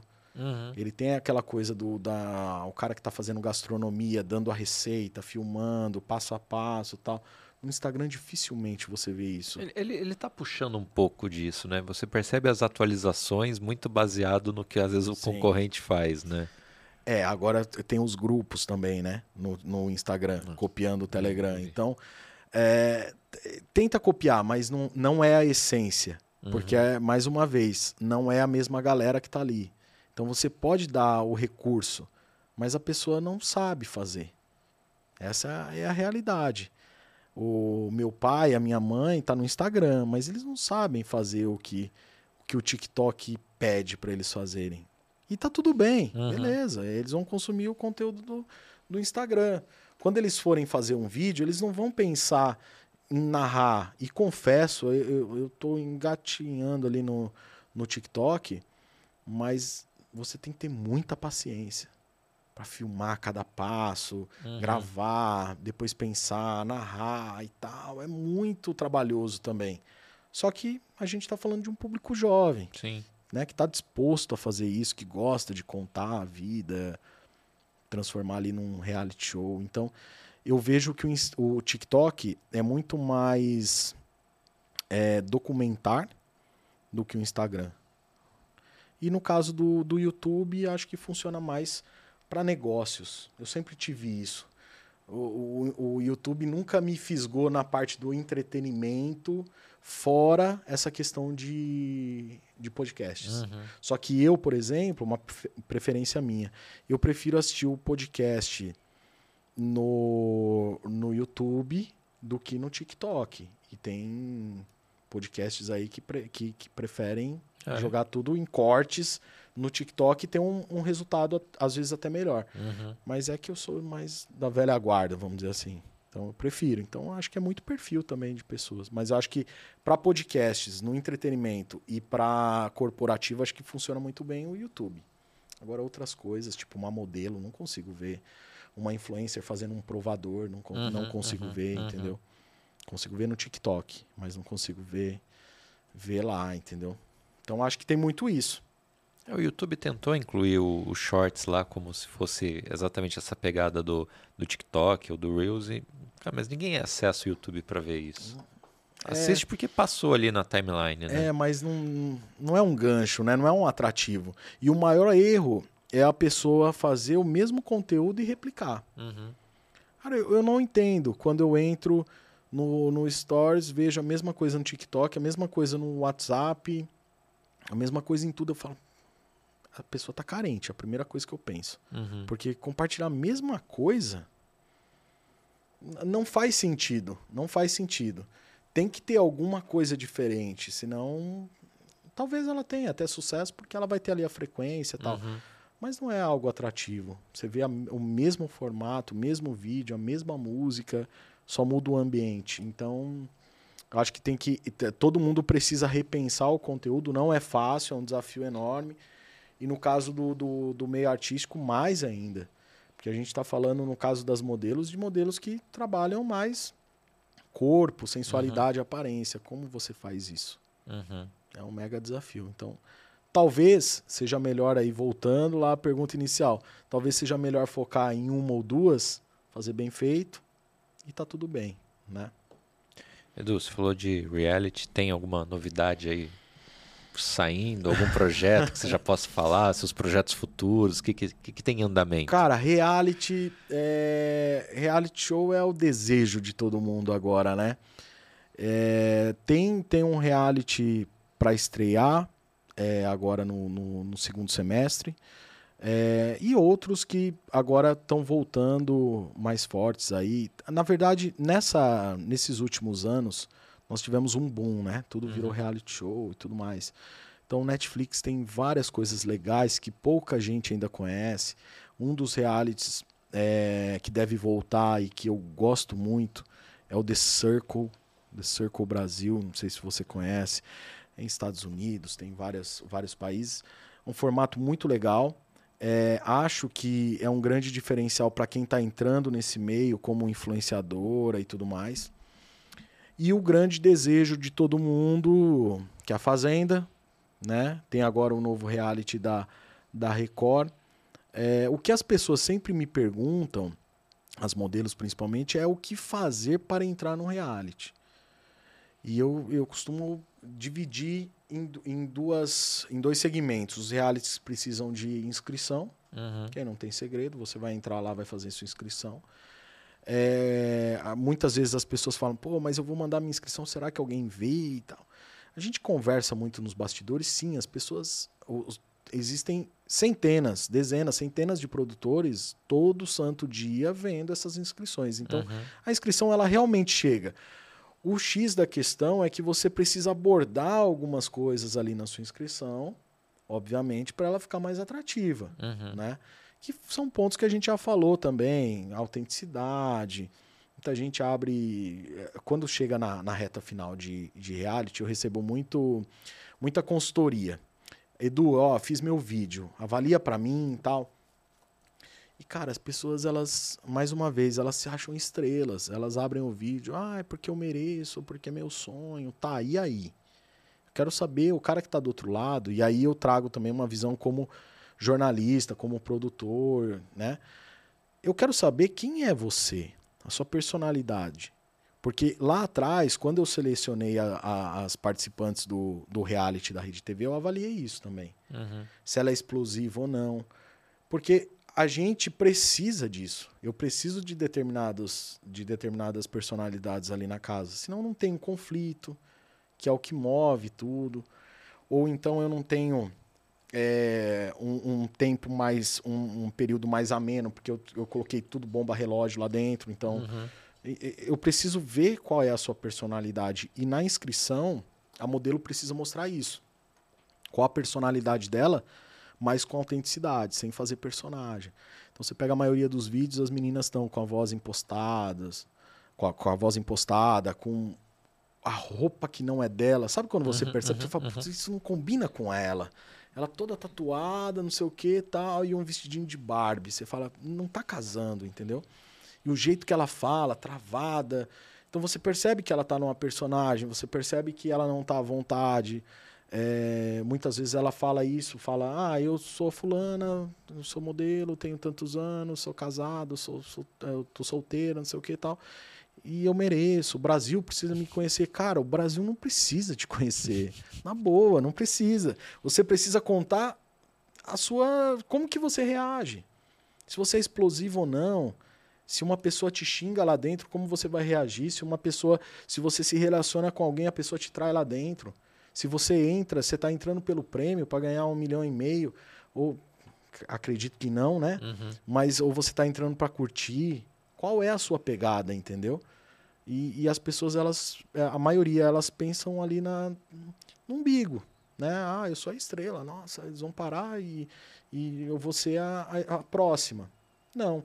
E aí entra também um, um, um, fato interessante, até aproveitando os últimos dias, que você precisa ter uma preparação mental muito boa. Quantas pessoas saíram canceladas dali? Uhum. Quantas pessoas deram um tiro no pé? Cara, vocês teve dois, duas pessoas, dois caras expulsos Uhum. nas últimas sema- nos últimos dias. E aí, como tá a vida desses caras? Será que a agenda de show do cara, de um deles lá do, do MC Guimê, é a mesma? Será que ninguém cancelou? Como que as pessoas vão reagir? Eu, não- eu não acompanhei os números, mas perdeu, ganhou seguidores, manteve. Então também pode ser um tiro no pé, né? Uhum. Essa questão do reality é bem é bem complicado. Eu olhando de dentro o que nós fizemos na na Rede TV, eu conheci algumas modelos antes do projeto, Uhum. que cara, eu não quero mais próximo de mim. Porque eu vi aquilo, é, e quando as pessoas falavam pra mim é uma lente de aumento. Uhum. Eu ficava meio assim, e realmente, e realmente, se ela é maldosa, ela é o triplo lá, lá dentro. Isso você percebe e o público percebe. Então, reality é, é- é interessante, mas demanda uma preparação mental legal, uma estratégia boa e tudo mais. E no caso de realities de indicação, por exemplo, a Fazenda, que estreia aí no segundo semestre, você precisa estar no hype, Uhum. né? Criar polêmicas. É mais fácil você entrar na Fazenda do que você entrar no Big Brother. É muito mais fácil. Porque na Fazenda, você consegue controlar o, o, o que você vai gerar de conteúdo de polêmica. Você pega os últimos anos, é o cara que se envolveu com a mãe do Neymar, né? Que Uhum. depois teve o caso de traição, não sei o que, taraná. É a menina que desacatou os policiais. Lembra disso, dessa Lembro, história? Lembro. Então, são histórias contadas, são factoides, coisas completamente moldadas, Uhum. pensadas. Mesma coisa. Tem a- na, na última edição uma que assumiu que é, teve um caso com um apresentador famoso, que o cara é, que o cara meio que fez um teste do sofá com ela, depois ela já engatou outra polêmica. Então, é pensado também. Dá pra, dá pra Uhum. criar essa narrativa, né? Uma série de factoides ali. Só precisa ter o quê? Mais uma vez, aquilo que é paciência, frequência, né? Não adianta você montar uma polêmica. Se o cara lá, o ex da mãe do Neymar, tivesse ficado com ela uma vez, não ia vingar. Então Uhum. ele criou, imagino, né? Que ele Uhum, tenha uhum. criado uma narrativa para para conseguir entrar no reality. E é isso. Reality é tem que ser estratégico. Não pode pensar que vai cair do céu, que não vai cair. Ô Edu, e pra gente fechar o assunto, sem sair desse, né? Hum. Você é uma lenda aqui no, na Crosshost, porque todos os dias me relembram do Belas da Copa. Sim. Como é que foi esse, esse negócio? Cara, esse concurso.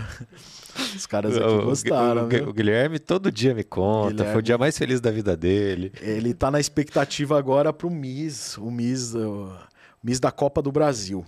É, cara, eu, eu sempre fui de concursos, na verdade. Desde do- 2014, fazia o Musa do Brasileirão e o Musa do Brasil. Uhum. né? Tinha um sócio na época tal, e a gente é, é, lançou, acabou lançando esses, esses dois projetos que se tornaram bem conhecidos. E eu parei em 2019 para focar um pouco mais em TV, em assessoria, que era minha grande, meu grande lance mesmo. Mas no ano passado, desde então, desde 2019, eu tive muitos contatos. Ah, não tá mais fazendo concurso, pô, faz um concurso. Ah, tem um, mas não quero, não, não encaixo. A proposta não me agradou e tal. E no ano passado, por conta da Copa, como eu tinha feito em 2018, foi um sucesso, fizemos em parceria com a revista Sexy. Falei, vamos fazer, vamos fazer é, o, o da Copa 2022 e reunimos 32 meninas, é, cada uma representando uma seleção e tudo mais, e foi bem legal o projeto. O, o meu, o- o meu projeto, tanto da Copa quanto esse agora do Miss, é focado em mídia. É Uhum. menina que quer aparecer. Uhum. Pra menina que, ah, eu quero ter o título porque é, eu quero pendurar lá em casa, mostrar pro meu pai, pra minha mãe, pros meus amigos, pro meu ex. Não é pra você esse projeto. Uhum. Esse projeto é para você que quer ir para uma TV, para você que quer começar a rentabilizar rede social, que tá na rede, mas não consegue fazer dinheiro. É para você que quer status e visibilidade. Então, o Miss da Copa do, do, do Brasil é, e o da Copa do Mundo, eles atendem justamente essa demanda. Essas Uhum, meninas uhum. que, iniciantes ou não, novatas ou não, mas que querem trabalhar a mídia, querem explorar a mídia. E aí a gente fez essa, essa bagunça aqui, 32, e foi muito legal porque foi o, o- nós inovamos no formato, junto com o pessoal aqui, fizemos num formato programa de TV, totalmente diferente, nunca ninguém tinha feito Uhum. E saímos de daqueles tradicionais eventos em casas noturnas e tal que não vira nada atrai gente errada para o seu evento que é Uhum. impressionante e não tem não tem a mesma experiência para a menina não oferece a mesma experiência a experiência que ela teve aqui de entrar num palco de encarar os jurados de falar ao vivo para o mundo todo de ter né ter um desfile ali televisionado então Uhum. tudo isso foi muito legal. Foi uma experiência muito boa que esperamos repetir se o Guilherme quiser e todo mundo. É, Ele já se voluntariou, ele Esse falou que ano. eh, não, precisa nem pagar hora extra, assim, se passar Tá do horário. graça, né? Eu, se estourar aqui, é, vixe, agora Belas da Copa tá liberado. Tá liber... No zero, né? 0800. Mas foi muito legal. E a partir de agora é o Miss Copa do Brasil. Cada modelo representando um time de futebol aqui, né, do país. É, a final vai acontecer nesse mesmo formato, como se for como um programa de TV, Uhum. desfile, jurados. É um concurso que os jurados não eh, votam abertamente, não existe votação secreta, não existe maracutaia, entendeu? Transparência total com o resultado. E é um concurso, um projeto para quem busca mídia, para quem quer aparecer, engatar a sua carreira numa TV, redes sociais e tudo mais. Então, Já tem o casting convite, fechado ou ainda tem? não, Tá Então, começando como- como é agora, que eu tô faz? É- fazendo a propaganda Co- co- aqui. co- co- como é que faz, Edu? Entra É em contato com arroba- você? Co- Como é que a menina chega até você? ela pode mandar o perfil no arroba Miss Copa do Brasil. Tá. Manda o perfil, nome, idade, tem lá bonitinho. Já tem uma mensagem pré-programada lá, ah, quero participar tal. Vai pedir o nome, idade, algumas fotos e a gente faz uma avaliação e entra em contato. Só Legal. as, as melhores. Boa, não, não dá Né? pra ser qualquer Um um, né? filtro. Te convidar para ser jurado. Boa. Você, né? O que, que você acha? Mas, mas aí eu vou Ou eu ser. vou te complicar. ó, ó, vai me Porque tem- complicar, tem mas, mas eu vou ser parcial eu vou votar na do Palmeiras, cara. Não vai ter jeito. Aí, aí eu vou ser Esse- muito parcial. Esse é, o, esse é o problema. Se fosse corintiano, até passava, mas palmeirense. É, vai, vai- não tinha pensado nisso. Eu preciso selecionar bem os, os É, é, jurados. não pode ser um cara é. muito fanático por É. futebol, que o cara quer ganhar até belas da Copa. Aí, ó, o Guilherme pode, ó. Já achamos um jurado. Mas você sabe, eu já tive problema. Agora você falando, já tive problema. Uma vez eu. Cara, é, eu chamei um jogador do Corinthians e é, pensa numa confusão. Um quebra-quebra no evento e a galera e cadeira. Juro pra Cara. você, a gente em cima do palco, a gente não sabia. Saímos escoltados. Escoltados. Tinha uma parceria na época com uma cervejaria que os caras ven- venderam tipo balde de cerveja Aham. muito barato.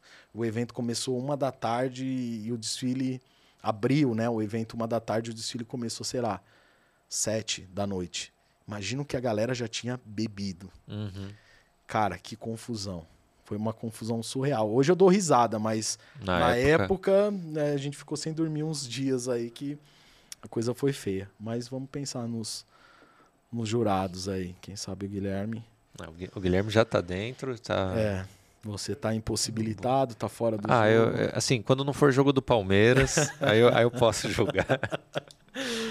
É, pô, Edu, que, que papo legal, cara. Era o que eu Que tava bom. esperando mesmo. Entretenimento, falar de rede social, fugir um pouquinho da bolha de vinho, sei lá, investimento, gastronomia, que foi o que bom, norteou esses episódios.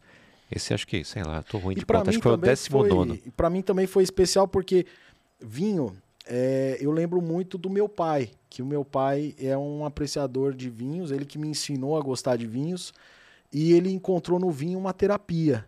Ele estava passando por alguns problemas aí, pessoais, profissionais e tal. Teve até problema de saúde por conta disso. E encontrou no vinho uma terapia, fez em que casa legal. lá um- uma adega lá, tá com seus Acho que já deve ter umas 300 garrafas, já tá mais ou menos. E, e para mim é sempre um momento especial, tomar um vinho, curtir e tal, porque eu sempre lembro dele e quando eu tô com ele também, sempre ele acaba abrindo. Ah, mas já gostei. Abrindo ó, um rosé na piscina. Com confraria na casa do pai do Edu aí. Vamos, ele tem, vamos ele assaltar tem o essa clube adega do aí. vinho, ele faz, ele Que faz. bacana. Bem legal. Edu, já que a gente tá falando de vinho, tem uma tradição aqui Ixi, Maria. que o convidado ele assina a rolha do vinho, por isso que eu fico com a caneta na mão aqui, fazendo aquele legal. famoso, que o Guilherme deve odiar, né? Cada clique atra- atrapalha o áudio todo. É, assinar e aí depositar aqui no Claro. vaso do Tanino Cast, que eu vou pegar aqui.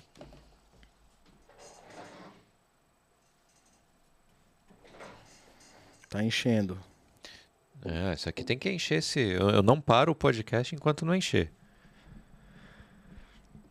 Encher rapidinho, hein? Boa. Então, valeu. Tô Fazendo dois por semana vai, vai rápido, né? Vai rápido. Haja assunto também. Que todo mundo falou assim. Só um minutinho. É. Todo mundo falou assim, cara, mas você vai soltar dois episódios por semana, não é muito? Eu falei, é, mas entra no que a gente estava falando, frequência, né, da constância. Exatamente. Poderia fazer uma por semana? Seria mais fácil do aspecto eh, de, de entrevista, da logística da coisa? Claro. Muito. Só que o, a plataforma ia ver um, um post meu por semana. Quanto tempo ia levar para engajar, para as pessoas é. descobrirem o que, que é Tanino Cast, o que, que esse cara tá falando. enfim. Exatamente. Não, é verdade. A frequência é bem importante e tá no caminho certo. É isso aí. Boa. Eu sei Cara, muito obrigado pela, pela presença, viu? Obrigado você. Valeu. E aí fica o convite, cara, qualquer projeto que você tiver e achar interessante aqui o, o Tanino, vamos fazer, conta comigo. Cara, o espaço é seu, você já conhece o estúdio também, então Legal, é um parceiro de, de longa Verdade. data, né? Obrigado. Obrigado pela, pelo convite, pela recepção aí. Pode contar comigo também e conto com você no júri. Boa, Até lá boa, você tem muito tempo para pensar. Valeu. né? Valeu, obrigado. Galera, muito obrigado pela audiência, aquele recadinho de sempre. Se não se inscreveu no início, se inscreve agora. Olha só que papo bacana, olha quanta coisa você aprendeu, quanta risada que você deu hoje. Até o próximo episódio. Saúde!